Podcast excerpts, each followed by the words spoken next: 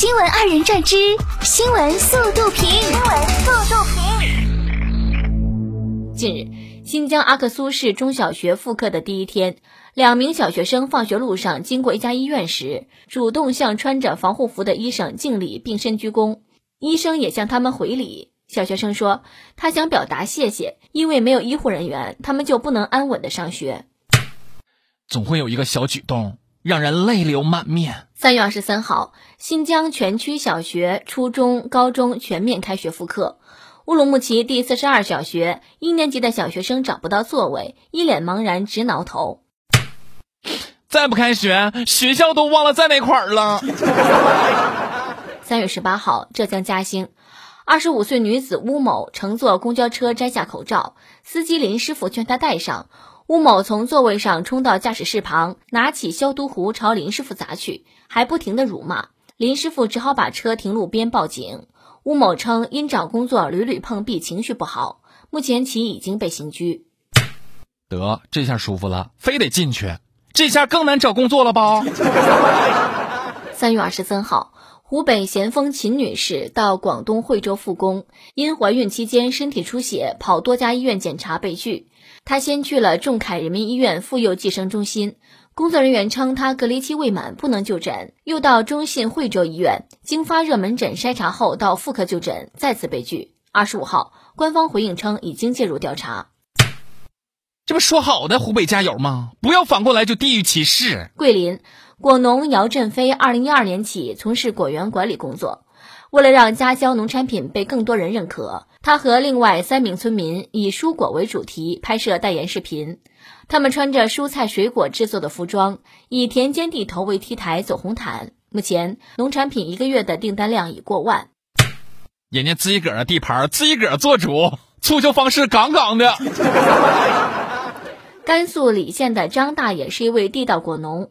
靠翻新华字典学习上网卖苹果。去年他在扶贫专员的指导下当上了主播，把李县苹果带成了网红爆款。他说：“现在自己的梦想就是通过网课分享自己经验，带全国老年朋友一起不断学习。”三人行必有我师，每个眼儿都有发光的点，都值得成为别人的老师。二人转之新闻速度评。新闻速度评。来自意大利北部的神父贝拉德利日前不幸感染新冠病毒，在生死攸关的时刻，他拒绝使用教区居民给他买的呼吸机，而是选择把设备让给一位素不相识的年轻患者。贝拉德利随后不幸离世，没有举行葬礼，当地民众选择在阳台上为他鼓掌送行。这才是真正的信仰，那是有灵魂的呀。二十四号，在塞尔维亚首都贝尔格莱德，士兵和工作人员为方舱医院组装病床。在中国专家组的建议下，塞尔维亚开始把首都贝尔格莱德会展中心改建为一座方舱医院，用于收治新冠肺炎患者。塞尔维亚国防部成员、士兵、志愿者等当天在会展中心设立约三千张床位。虽然比较简陋，看着还是非常震撼。赛铁加油啊！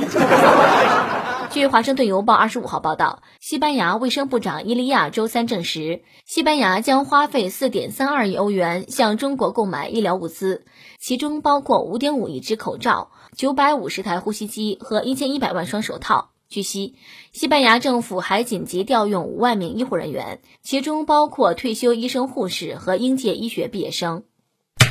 西班牙，你得加油挺住！你们家数字太可怕了，祝你们平安哦。三月二十四号傍晚，俄罗斯派出一架军事运输机安幺二四降落杭州萧山机场。原来，这架飞机是用来运输马云捐赠给俄罗斯的医疗物资的。物资上张贴了俄国著名诗人普希金的名句：“一切都是瞬息，一切将会过去。”据悉，安幺二四目前仍是世界第二大运输机，难怪网友感叹。果然是战斗民族，开着军事运输机就来运口罩了。别人家都是送货上门，战斗民族这是来自体了。马云表示：“好家伙，用安幺二四来拖货，我要是没那么多物资，我不尴尬了吗？幸亏我有。”据 CNN 二十五号报道，美国国防部长埃斯珀周一表示，他已经收到多位州长的援助请求，但他表示，随着新型冠状病毒疫情继续升级，军方无法满足所有人的需求。埃斯珀说：“我已经和差不多十位州长谈过了，他们每个人都要求建立野战医院。那些沿着海岸线的已经谈到了对军队船只的需求，所以我们的库存显然不能满足每个人的需求，所以我们依赖联邦紧急事务管理署来进行评估确认。”然后确定优先顺序。嗯，他的意思是收到归收到，利不利再说。BBC 报道，查尔斯王子上次见女王伊丽莎白二世是在三月十二号。白金汉宫表示，目前女王身体健康。根据一份声明，查尔斯王子正自我隔离，症状轻微。他的妻子卡米拉核酸检测为阴性。因王子近期公务繁多，现无法确认是被谁传染。你永远不知道新冠和皇冠哪个先到来。考虑到感染新冠的风险，近日塞尔维亚要求六十五岁以上人口居家隔离。于是，一位老奶奶想出了在阳台上遛狗的好主意。她用一根长绳牵着狗狗，让它在一楼玩耍。遛完之后，再用绳将狗狗拽上来。狗子惊呼：“嗯，是谁在说我好？”